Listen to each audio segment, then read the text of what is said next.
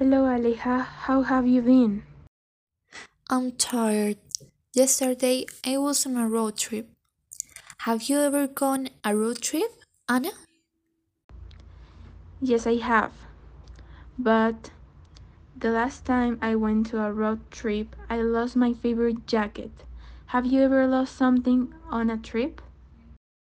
Yes, it was happened to me when I was on a ship to New York. Have you ever traveled on a ship? No, I haven't. On vacations, I went to China and I tried new world food. What have you eaten on New York? I have eaten a lot of hot dog and pizza. When did you went to China? I have traveled to China uh, on June 24 last year.